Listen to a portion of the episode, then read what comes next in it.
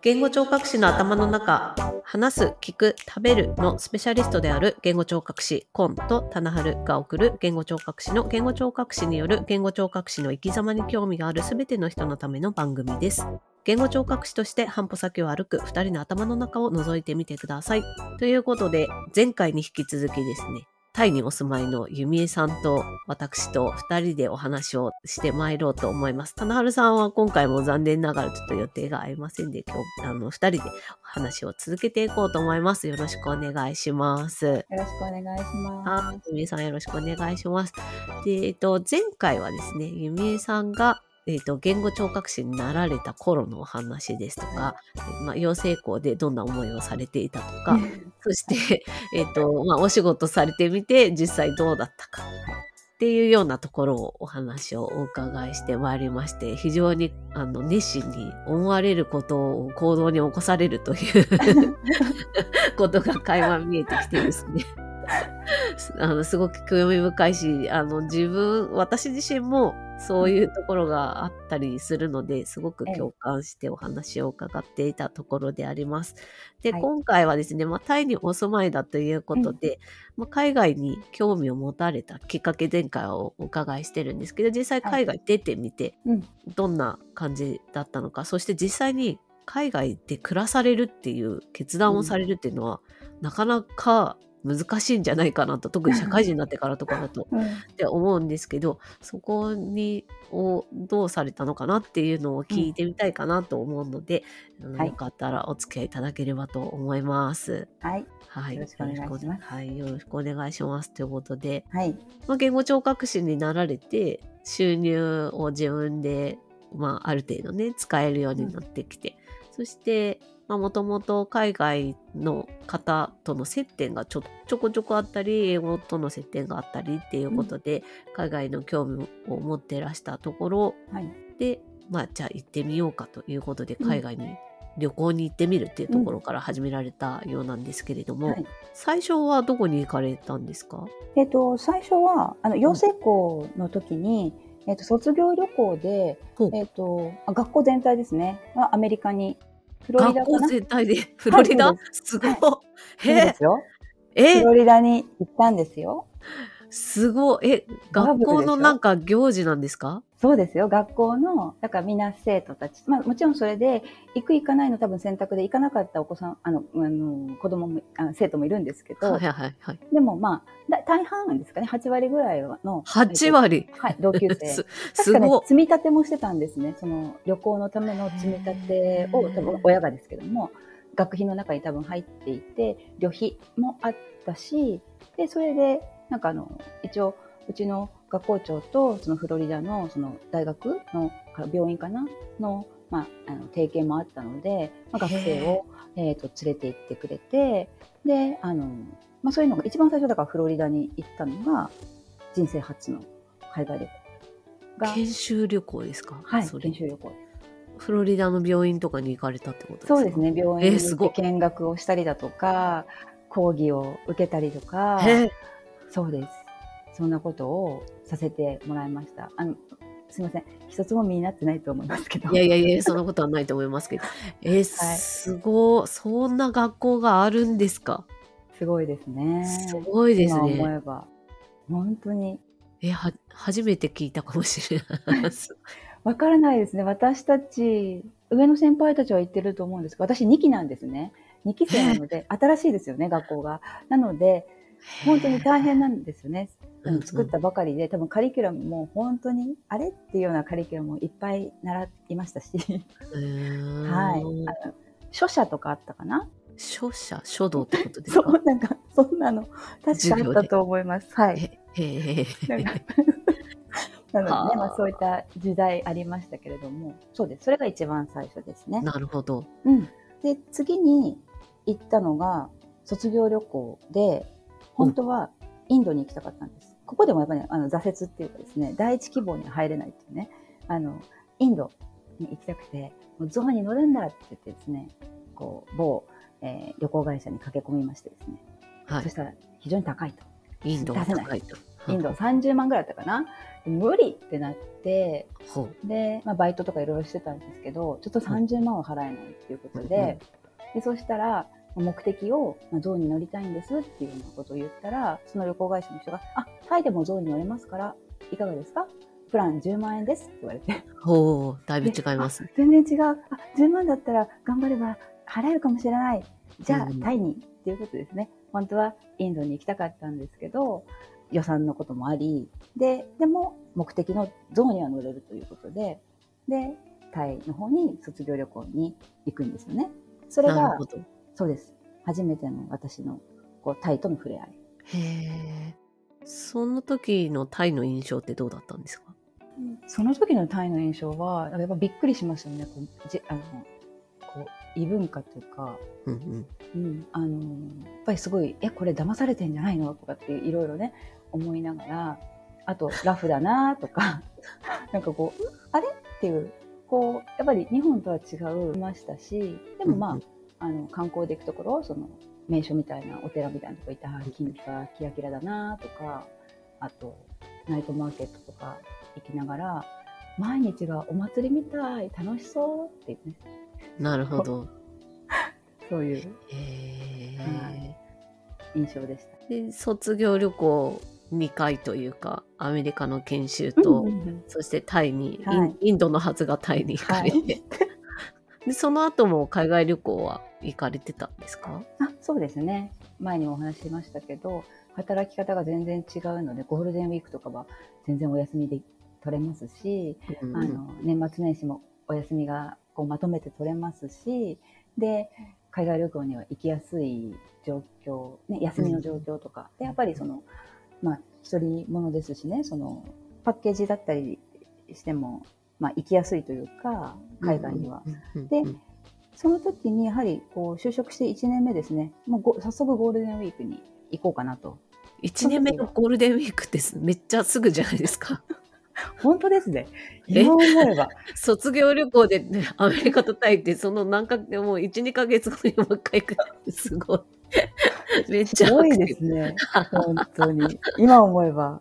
そうです。1年目のゴールデンウィークに、はい。その時はね、オーストラリアに行きたいなというふうに思ってへいて、で、その時にも、そのそんなに英語は喋れるわけではないけど、活動として、まあ、そのね、英会話教室に行ったりとか、まあ、え。駅前留学してみたりとか、まあいろいろするわけですよね。でそこで出会う外国人の方が、まあ、オーストラリアの先生がいたので、うんその先生が遊びにおいでよみたいな、こううん言ってくれてて、で、遊びに行こうと。そしたらですね、なんとオーストラリア満席です。あまたアクシデントはいが。アクシデントそして席は取れないおと。で、その時私も友達が旅行会社に勤めていたので、一人でしょと。うんうん一で一席だったら、タイがあ、またタイに。空いてるよと。で、あなたの希望の日だともうそこしか取れない。もういいでしょ、タイでって言われて。やだやだよって。私もタイ卒業旅行で行ってるから違う国に行きたいと。なんかもうタイはいいですって言ったんですけど、あの、そんなわがままは言わないでくださいと。タイしか取れないですよ。まあ、とも、ね、友達ですからね。ねもうがっくりみたいな。じゃあもうね、一人で、あの、タイエア、ね、ここからここ取りましたよと。はい。もうタイ旅行に行ってくださいって言われたんですね。なるほど。面白い。でもどうしても私なんかこう旅行に行くときに、まあ、例えば象に乗りたいとか、はいなんかなんかどうしてもそういうなんかこうなんか目的があった方がいいかなと思ってうんて、うんうん。で2回目のタイですし、はい。その時はそうツアーツアーだったの？いやチケットだけ取ってあとはホテルは別で取ったのかな。ほうほうほう。そうですね、まあ、その時にの目標に掲げたのが全部の乗り物に乗ろうっていう、ね、バンコクの全部の乗り物はい、タイタイに、タイで走ってる全部の乗り物に乗ってみようっていうのを、小さな、小さな目標に掲げてですねなるほど。それで旅行したというはあ感じですね。実際にいろんな乗り物に乗られたんですか、その時。そうですね。船だったりとか、バスだったりとか、あと、あの、列車もちょっと長めの列車、あの長長い時間乗る列車に乗ってみたり、今みたいに、あの、BTS スカイトレインとか地下鉄はその時走っていなかったので、ほうほうん、で、まあ、トゥクトゥクに乗ったりだとか、う。おお、トゥクトゥク。そう、タクシーにもちょっと危険だけどタクシーにも乗ってみようとか、あと、モーターサイクルね、バイクで、バイクタクシーは乗らなかったですよね。っていう感じで、まあ、それももちろんあの地球の歩き方を見ながら、あ、地球の歩き方。はい。地球の歩き方、大先生ですからね、私の バイ。バイブル、地球の。バイブルですね。はい。見ながらですね、あの、いろいろと、そのいろんな乗り物に乗ろうっていう感じで、へそう旅行したんですよね。うん、へえ。立て続けにタイ2回。そう。すごい。行きたくなかったのにっていう。それが回り回ってもう住んで十何年になるという。本当ね。ご縁ですよね。タイ以外にも、アメリカ、タイ以外にも行かれた国とか地域とかあったりするんですか？そうですね。ベトナム、ニュージーランド、あと、インドネシア、あバリ？インドネシア？とにあとどこ行ったかな？あとフランス、オランダ。あ、ヨーロッパもすごい。あそうですね。イタリア、はあ、オランダ、ベルギーと、あとは、えっ、ー、と、どこだっけ？フィンランド。あ、フィンランド。はえー。そうです。フィンランドは、これはまたアクシデントで行けんです。すごい。もうアクシデント続き。もうね。へえ。すごいす、すごくたくさんの、しかもこう、アジアもヨーロッパもいろんなところに行かれて、うん、それがなぜタイに住むことになったんですか？ああ、そうですよね。なんかあの、私の幼なじみが、はい。タイに住んでいたっていうのが一つ。ほうほうほうで、いろんな国に行ってますけど、えっ、ー、とね、例えば、フランスに行ったら、やっぱりなんかタイが恋しいって言って、その次の、次の休みはタイに行くとか。タイを挟んでまた次のとこ行くんですかですよ。めちゃめちゃ好きじゃないですか、タイの。最初の刷り込みがすごくないですか？そうなんですよね。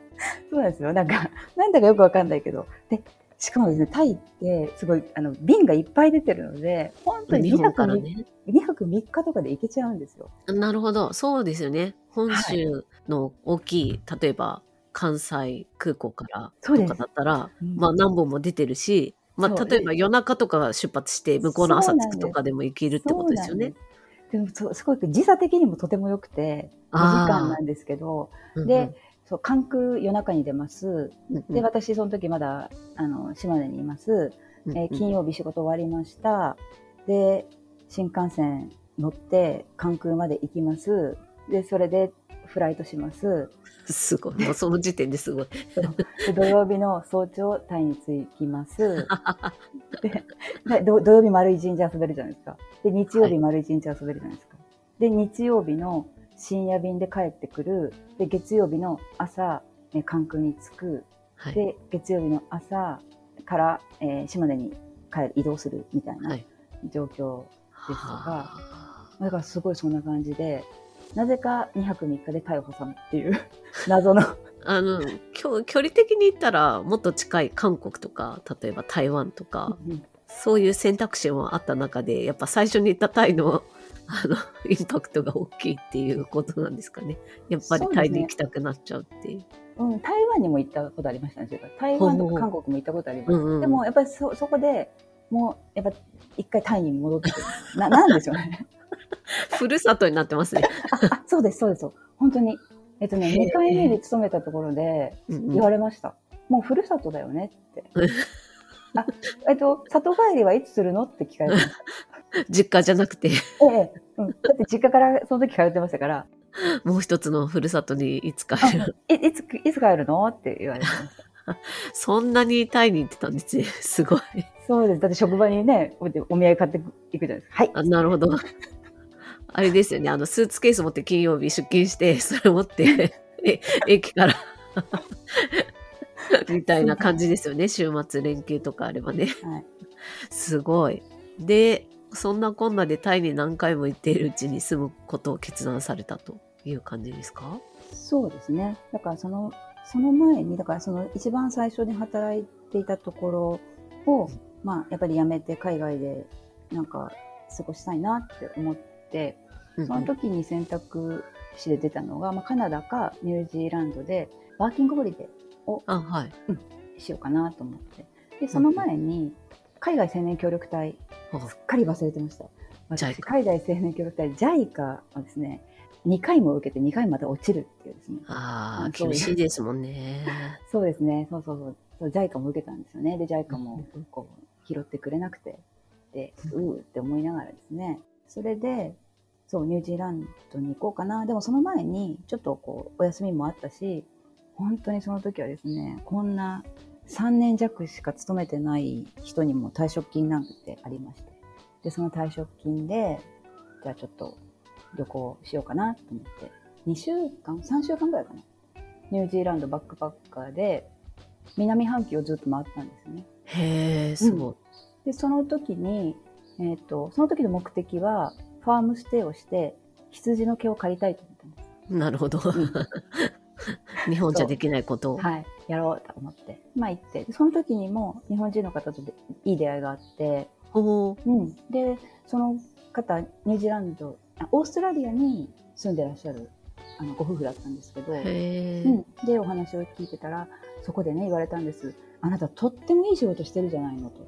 言語聴覚士の仕事、はい、言語聴覚士の仕事してるって言って、こんな仕事してって言って、でも私、あの、ワーキングホリデーでね、あの行こうと思って、その前にどんなところかっていうことで、まあ、視察で旅行に来てますよ、みたいな話をね、したんですけど、そうって言って、もし語学が身につけたいんであれば、ワーキングホリデーは進めないっていうふうにおっしゃったんですね。ほうほうほう。で、えで、それでとてもいい仕事をしてらっしゃるし、うんうんうん、まあ、そういうことではなくて、そのちゃんと、その留学、本当にこう言語を身につけたいということであれば、きちんとしたところ大学に留学するとか、そういったことの方が望ましいとか、うん、あの、アドバイスをしてくださったり、なるほど。あと、ワーキングホリデーに出かけたとしても、やっぱりその、うん、まあね、その方曰く、やっぱりその、こう、いろんなワーキングホリデーの日本人を、まあ、オーストラリアで見てるけど、うん、英語は喋れた人がいないよと。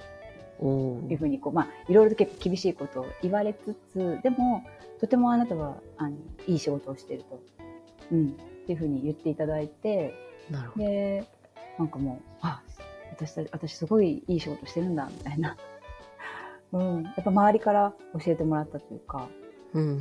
うん、周りの人たちの目というか評価というのは、そう、SEO の内情を知らない人たちね、うん、が、あ、なんかすごくいい仕事をされてるのねっていうふうに、こう、言ってもらえたので、それちょっと自信にもなりますよね。あ確かにそうですね。うん、うん、我々どうしてもあの働いてる人数自体が少ない職場も人数少ないし、うん、まあ、業界自体もそんなに大きくないからついなんかこう視野が狭くなっちゃいますけど、うん、でもねあの全然知らない方にそうやって言ってもらえると自信になりますよね。そうですね。なんか、あ、そ、そんな、そんな仕事なんだじゃないと。うんうん、うん、なので、私何回か転職はしてますけど、なんかこう、まあ、言い訳のようなね、私でも一生 ST をやっていきたいなと思ってるから、ST を嫌いにならないためにちょっと距離を置くみたいな。なるほどね。わかわかります。言わんとすることはすごいわかる。うんうんうん。なんか、そういうのは、なんかなんていうの？あとてもいい仕事だし、その、まあね、長く続けられるお仕事でもあるし、うんうんうん、いろんなね、こう、形を変えながらできる仕事でもあるから、うん、なんかそこを、こう、うん、ST の仕事が嫌いになりたくないというか、うん、うん、なんかそこで ST 拒否みたいな、これは嫌だっていうふうにはやっぱ、働いてるってね、いっぱいいろんなことがありますから、そうですね。うん、なんかね、そこからこう、ちょっと距離を置きたいなって思ったりはするんだけど、でもこう、芯の中に、あ、すごくいい仕事なので、うん、それをこう、まあ、できるだけこう続けていけるような、うんうん、状況をこう模索したいな。で、それがまあ、今、今はやっぱりちょっとこう、ST その病院勤務からは少し距離を置いて、の方がいいんじゃないかなとか、っていう感じで、まあ、選択してるかな。なるほど。で、タイにはどうしてきたかっていうことになると、はい。本当ね、どうしてだろうって思いながらも、でもやはり知り合いがいるっていうのは大きいですよね。そうですね。知り合いがいて、で、海外で、その、最初に言ったように漠然と海外でなんか生活をしてみたいっていうのがあった時に、やはりこう知り合いがいるとちょっとサポートもしてもらいやすいですし、そうですね。うん。やっぱ何回も来てますから、なんかこう。うん、ふるさとだから。ふるさとだから。だからまあいいんじゃないかなっていうことで、なるほど。はい。それで1年ぐらいだったら、まあ、やっぱりほらずっと田舎にいるので、うんうん都会への憧れとかはあるから、そうですよね。う。ん、じゃあ同じじゃあ、まあ、資金があったとしてうんうん。多分この資金で東京で家賃なんかこう借りてうんうん。こういろいろ生活して多分3ヶ月でこれ消えちゃうなっていうような、はまあ、お金。あでもそれ、れを1年持たせるんだったらどこに行けばなんか1年ぐらい住めるかなっていう。思いもありながらそうするとヨーロッパには行けないとか、うんうんうんいろいろ選択肢がこうね限られてくる中でやはりそのその当時はね物価安かったですしまだね日本円も強かったですからそういう意味でも含めながらああタイでちょっと1年生活してみようかなっていうことで資金を携えてですね 1年仕事を辞めてその時にもみんなにふるさとに帰るんだねって言って元気でねって言われてはいなんつって。ね帰見送られたわけですね。ふるさとへ帰るっていう。そうです。さようならって言って。面白い。へえ。まあなんか、伺ってると、なるべくしてなった道というか、何回もこう、まあ最初からタイに立て続けに行って、そして、やっぱりあそこがいいって言ったり来たりしながら、でそのどこかで違う場所で違う刺激を受けて暮らすならっていうちょっとやってみたいなを叶える場所として最適だったのは、ゆみさんにとってはタイだったとそうですね。いうことだったんですね。ねなるほどめちゃくちゃ面白いな。本当ね。いやでもすごく大きなチャレンジをする感じじゃないですか海外移住って。だけど、うんゆみさんなりにこうやりやすいところでまずやってみようっていうことを実現されたっていうのがすごい、ちょっと参考になるかなと思ってなんかこう、うんでっかい挑戦しないとな成し遂げられないことかなって思ったりする人もいると思うんですけど海外で暮らすって。うんうんうんまあ、自分なりにできるとこからやってみたらそう、まあ、最初のステップはねそこから先はいろいろあると思いますけど、はい。できるよっていうのを 学ばせていただいたかなと思ったりします。へえ、で最初は1年のつもりだったわけですよね。それがそうです。10 15年ですかもう。はい。で、1年のつもりで行って、でその時に、まあ、今の旦那なんですけど、旦那とはいタイで出会うんですね。ああなるほど。はい、そうなんですね。そこで出会いもありまして、はい。で、その時にでも1年という約束をしていたのもあったし、まあ、あの資金がね、そこをついてしまうっていうこともうんありたので、まあ、どうしようかなっていうことで、まあ、一旦こう帰るという選択をうんするんですよね。だからうん私2006年に退職して、で、はい1年だけいて戻っ1年ちょっとだけ日本で働いてるんですよね。なるほど。やっぱ1年、一年また離れてみて、ああ、すごくいい仕事だなとか、あの、いろんな、この1年、タイの1年の中でもいろんな出会いがあったり、またしたので、経験があったりだとかしてますから、うん、一回ちょっとやっぱり一旦親のこともありますから、一回帰りましょうと。でも帰るときに、どこに帰るんだっていうところはすごい考えます。それは、あ日本のどこに？はい、日本のどこにっていうのと、あと、やはりその後でもう一回で海外に出たいと思っていたので、それで経験を積むには、どこに、えー、と就職、どこに身を置くのが一番いいかっていうのを、ほやっぱ結構考えましたね。それうは、あの、今ね、あの主人ともすごく相談をして、で、アイデアもくれたりとかして、あとはとても時期が良かったっていうのもありますから、あうんの、訪問看護ステーションに、結局私、東京の訪問看護ステーションに、えっと、就職するっていうことになるほど。うん。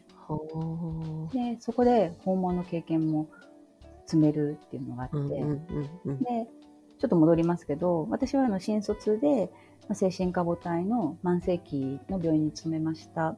で、それからニュージーランドに、まあ、行ったり、一回その、まあ、海海外青年協力隊を受けたりなんかで落ちて、もう一回地元の総合病院に就職するんですよね。で、その地元の総合病院に就職した時に、えっ、と、回復期リハビリテーションの立ち上げの時代だったんです。ほうほうそう。なので、そういうふうにして、こう、回復期リハビリテーション病棟が、国がね、制度としてやっていきましょう。というような時代に、そこにまたバッティングしてしまうので、で、そこで、まあ、急性期から亜急性期、それで、こう、リハビリ期、うんうん。そしてその時にはまだ外来も見れてたんですよね。はあ、ななので。外来でリハビリ失語症の方のリハビリを外来週3回来てましたから週3回すごい。手厚い。ですよねだからそういうことも経験してるので急性期から慢性期までをガッとここ見れたっていうのはああ、なるほど。とても大きいんですよね。なるほど。言語聴覚士としてのお仕事の前半というか、最初の頃に、うん満世紀から始まってますけど、まあ、9世紀までカバーして、全体を見ることができたっていうことですよね。そうですね。全体を見ることができましたと。で、そしたら次、まあ、次何の経験をした方がいいのかなっていうことで、ああ、なるほど。そうなってくると、まあ、訪問だなという感じで、訪問を経験したことなかったので、うんうんうん。じゃあ、その、まあ、慢性期まで見てましたという、慢性期の状況は分かったとしても、それを病院でやっぱりやってたり、施設でやってたりしてるから、うんうんそれを今度は、えっと、訪問という形でやるってどういうプロセスで動いていくんだろう。そこは初めての経験なので、病院が訪問もやっているところっていうのは、何個か見学に行ったんですけど、それではちょっと嫌だなと思ったので、うんうんうん。株式会社がやっている訪問看護だけっていうような会社に入ったんですよ。なるほど。はい。で、それもすごくいい経験で、うーん。だって病院病母体で病院母体でそのこうやっているのが、急に、まあ、医療のことをやるけれども株式会社っていうう、んうんこう会社に、まあ、セラピストとして入職するっていうよううんうなんのも、またすごく大きな、こう、なんていうんですかね。あ、そういう世界があるんだっていうようななるほど。うん、せ世界でしたし、あと、なかなか、まあ、今だったら結構みんな多いのかもしれない、うんぼぼちぼちいらっしゃるかもしれないですけど、年俸契約だったんですよ。おー当時だとそんな多くないですよね、きっとそうですね。うん。だから年収いくらみたいな感じで、うんうんうんそういう契約をしたりだとか、で、それも、その会社、今ちょっとわからないですけど、その時は本当に交渉次第っていうところがあって、へえ、すご多い。分そういろんなババリエーションがあってあの正社員で働く人もいたり、うんうんえっとその1時間いくらで働いてる人？でそれも1時間いくらも多分人によって少し差はあったと思うんですよね。へえ。なので結構その、うん、いろいろそういうところもまあ見れるというかそういう経験もあのさせていただいてでまあそうですね。そこに一旦こう帰るっていう感じで。なるほど。はい、でそこから、だからもう本当に外に出ようと思って、もちろんその、ね、今の旦那ともずっと付き合ったまま来ているので、で、経験はこう重ねたいみたいな のと、あとは症例発表とかも、総合病院の時に2回発表したのかな？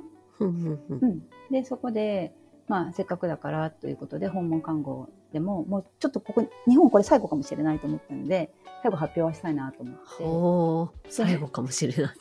すごい。まあ、本当に最後になっちゃったけど。すごい熱い決意。なので、まあちょっとそこで、訪問看護で園芸障害をやって大失敗しましたっていう症例発表したんですよ。へえ、すごい。なるほど。で、一応か、あの、主人もお仕事していましたから、で、その時に、まあ、主人から、もしかしたら、えまあ、なぜその時にしたかっていうと、主人がちょっと転勤かもしれないって言って、ああ、で場所が変わあるかも。場所が変わるかもで、シンガポールかなって言ってたので、あ、シンガポールに住んでるんだと思って、じゃあ、もう行くって、シンガポールと思って準備をして、仕事も辞めますと。まあまあ、そのお ST の発表が終わりました。で、仕事も辞めるということになり、で、引き継ぎをして、でうんうんいざ2008年9月、蓋を開けてみたら、主人は移動してないみたいな。あれ？っていう。あれ？シンガポールのはず、またアクシデントですね。うん。アクシこっちし、こっちもシンガポールに行けると思って、また近代都市ワクワクって思いながら過ごしていたんですけど、移動はしない。なるほど。アクシデントですね。なるほどね。でも結局、まあお二人、そのご夫婦の中で、まあ住む場所変えようってなったら変えられるけれども、うんうん。長らくタイで暮らされてるってことは、その暮らしをお二人ともいいと思っていらっしゃるからっていうのもあるんじゃないかなと思うんですけど。うん、そうですね。やっぱね、すごく住みやすいですし、はうん、やっぱり周りの人たちも本当にすごいいい人ばっかりですね。へすごえ。く。まあ、ちょっと今鳥のさえずりとかが聞こえてるかわかりません。いや、すごいいいですよ。南国気分で。本当にね、ここ、ここの、あの、アパートもす最初に住んだ時からずっとここで。住んでるんですけど、そうなんですか。へえ。すごい気に入っていて、でも本当に周りの人もすごい、あの、いい人たちばっかりで、へえ。やっぱね、住人の人たちにね、恵まれてるってすごいじゃないですか。確かに。いいでしょ？う本当にうん。多分ね、なんかなんていうのかな？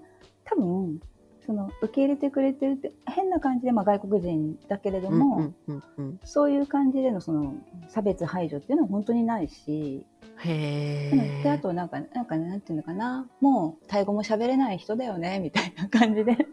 でもまあ挨拶はするしけど、うんうんうん。で一応なんか英語でしゃ、英語が喋れる人もいたりするから、うんうんうん、いろいろお話ししてくれる人もいるし、なんかうん、すごいこう排除されてる感じとかもないし、へええ、。何、何、何、何っていう、その、なんていうの、この物珍しい感じで扱われてる感じも全然ないので、へえ。なんか、すごいこ自然。う、あ、そうそうそうそう、そんな感じなんですよ。なんか、居心地が良くて、へえ。なんか、いいですよ。うん。言ったら就職される、まあ、直前ぐらいからあちこち行かれてたわけじゃないですか、うんそれがタイで暮らされるようになってからなんかこう落ち着かれたというか居心地がいいっていう。生 やはりふるさとなのかしら。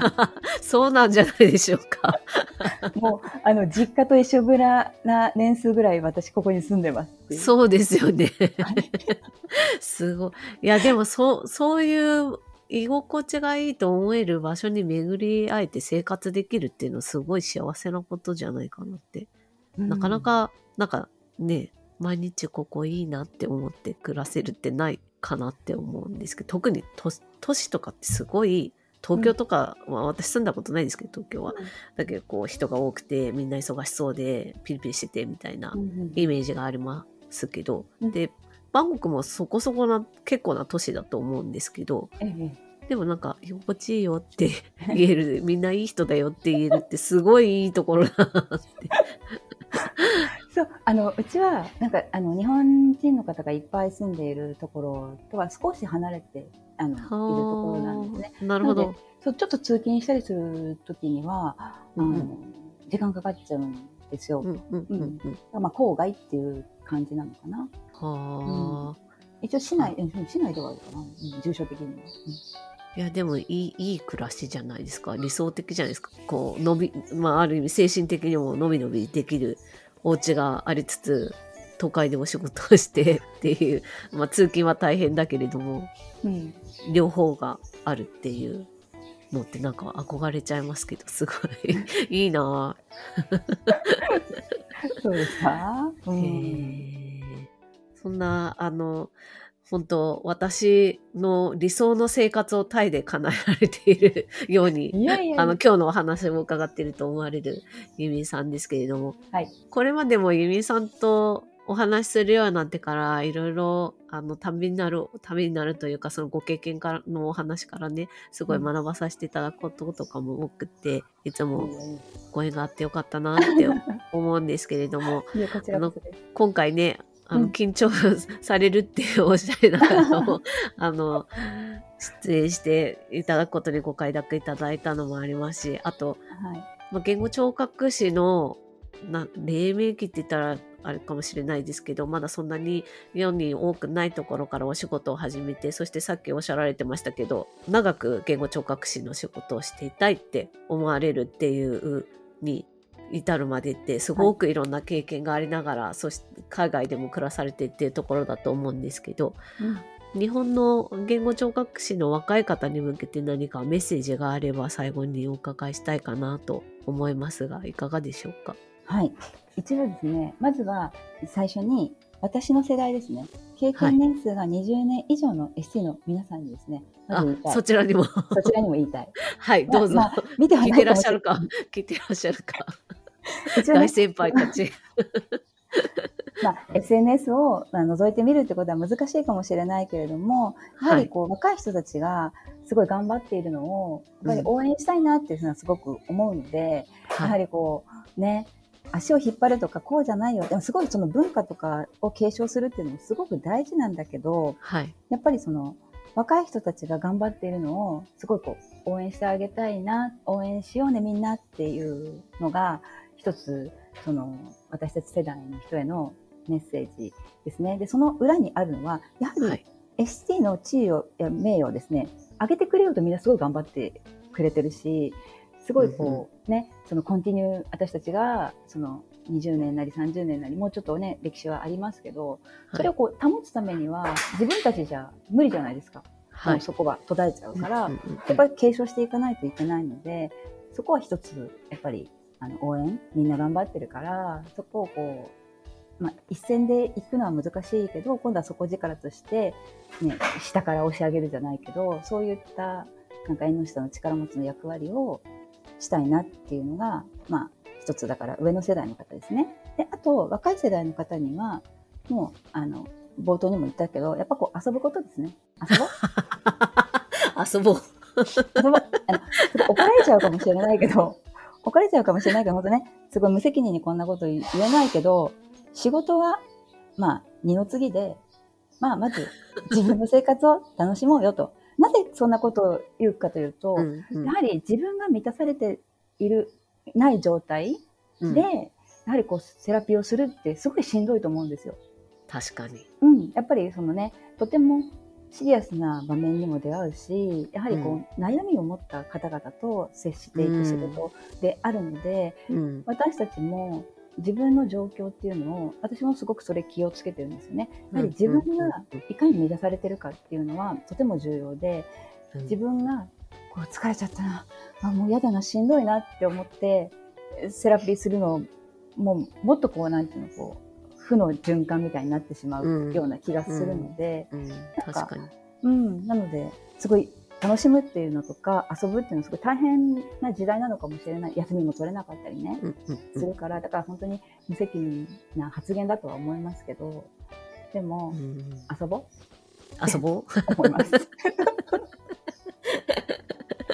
遊ぼっかみたいな。